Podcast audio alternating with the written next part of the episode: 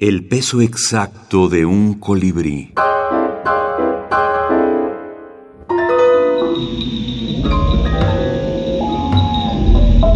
Minificción fantástica.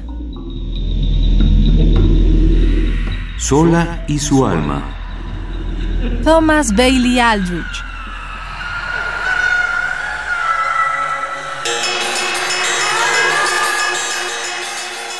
Una mujer está sentada sola en su casa.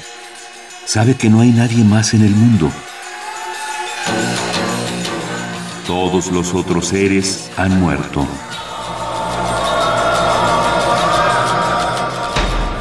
Golpean la puerta.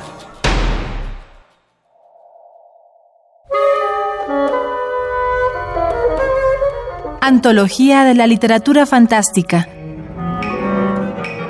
Selección de Jorge Luis Borges, Adolfo Bioy Casares y Silvina Ocampo.